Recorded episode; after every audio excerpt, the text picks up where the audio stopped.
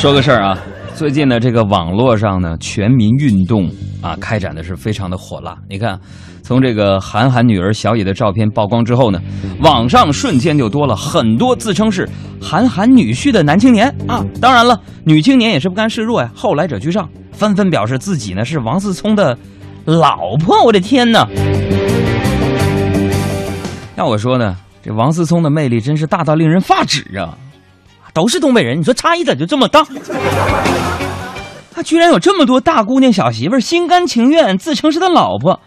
问问你想啊，想当年皇上后宫佳丽三千，也有不少是这个心不甘情不愿被选进来的，是吧？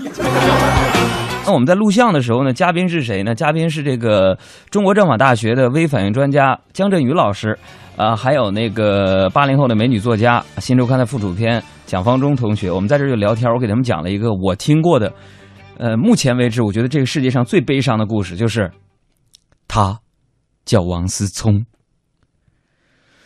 我也是。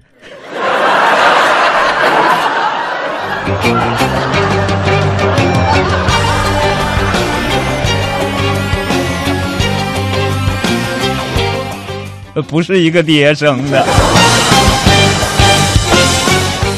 说起这王思聪，他之所以能这么火，其实朋友们离不开一个人呢。此人是谁呢？那就是他的亲爹王健林大哥呀。所以今天我们就聊一聊这个遗传家族遗传的事情。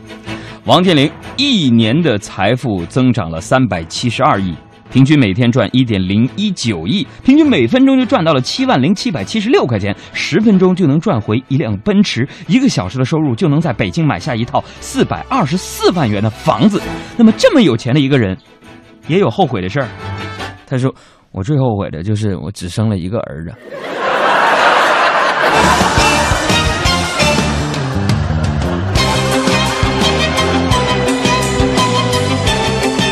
我不知道这个全民老公王思聪对此有何感想，但是我想说，王老爹啊，虽然你只有一个儿子，但你不用担心你儿子找不着对象啊。